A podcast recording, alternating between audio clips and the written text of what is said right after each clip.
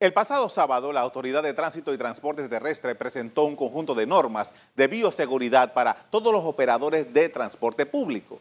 Las medidas lo mismo implican la limpieza completa de las unidades de forma regular, así como la cantidad de personas a llevar guardando el distanciamiento físico. Este último punto es el reto más importante en medio de esta crisis sanitaria. La normativa establece que los buses solo pueden llevar hasta un 60% de su capacidad por ejemplo, un bus de 60 pasajeros solo podría llevar un máximo de 36 personas. No obstante, son múltiples las imágenes de hacinamiento en paradas de buses y en algunos vehículos, lo cual dispara las posibilidades de contagio.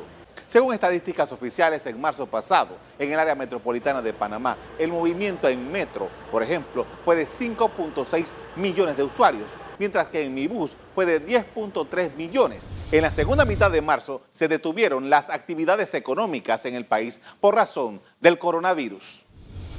ECO te invita a revivir este contenido entrando al canal 1 de VOD de Cableonda.